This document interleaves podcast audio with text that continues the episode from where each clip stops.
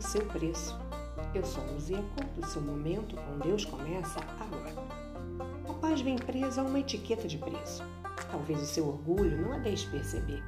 Em Romanos 12, 18, o apóstolo Paulo disse: Façamos o possível para vivermos em paz com todas as pessoas. Mas a sua intransigência, o seu ciúme, o seu temperamento não estão permitindo que essa convivência com as outras pessoas seja prazerosa ou, no mínimo. Deus espera unidade e não uniformidade.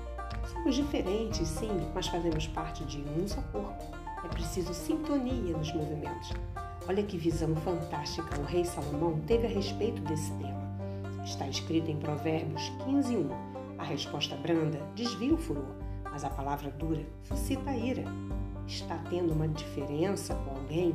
Dificuldade no relacionamento em família ou no grupo ao qual você participa?